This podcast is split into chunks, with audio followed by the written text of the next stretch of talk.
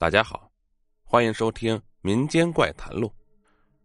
不知道大家有没有印象，以前在一些交通不便又比较封闭落后的农村或是小山村，包括现在，都还有很多房子的大门左右两边都会贴有那种拿刀拿剑的面目狰狞的古代武士或道士的张贴画，这就是门神。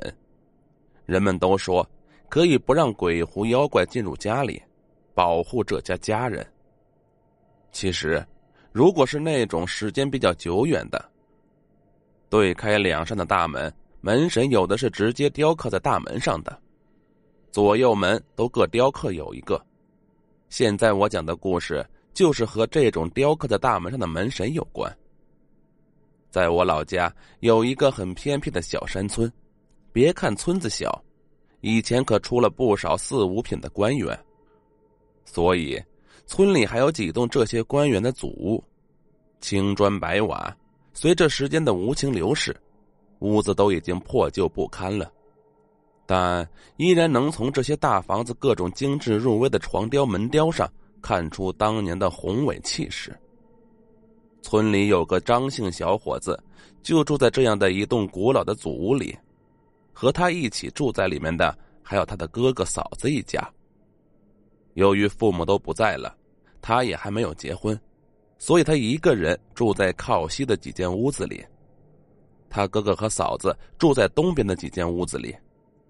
有一天下午，这小伙子在后山砍柴火，也不知道怎么脚一滑，从山坡上往山下滑了十几米，一屁股坐在了一座坟头上，心里一惊。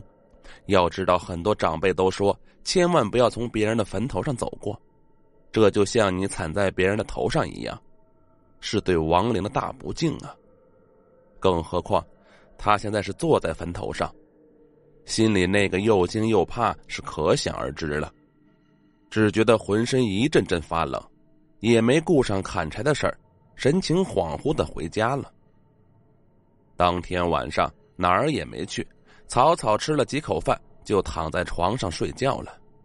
迷迷糊糊中，感觉胸口似乎坐了一个人，穿着灰色的长衣长袍，下巴还留着山羊胡子。心里一惊，坐了起来，拉开灯，屋子里啥也没有，只有浑身的汗。就在这时，屋子外的大门上传来一阵阵响声，仔细一听。好像还有刀斧砍击的声音，他的哥哥嫂子好像也听到了。三人拿上手电，一起走到门口，打开一看，声音已经没有了。再照到门前的青石板路上，有一串湿湿的泥脚印，脚印一直往村外的后山延伸。三人也没有再去村外看，回到家里，小伙子把今天的事情告诉了哥哥嫂子。哥哥嫂子觉得这事儿还是应该去烧点纸钱道个歉。第二天，带着黄纸钱，三人到后山找到了那个坟墓，看到的一幕真是让他们三个都快吓傻了。如果不是白天，恐怕已经当场晕倒了。那坟门砖全部没有了，一口腐烂的棺材头朝外，只有棺材尾那十几公分还在坟门里。棺材上面有很多新鲜的刀砍过的痕迹，棺材头几乎整个被砍断了，能够很清楚的看到里面有一些腐烂的麻布，一具枯骨。棺材边上有一串泥脚印，一直往山下村子里面延伸。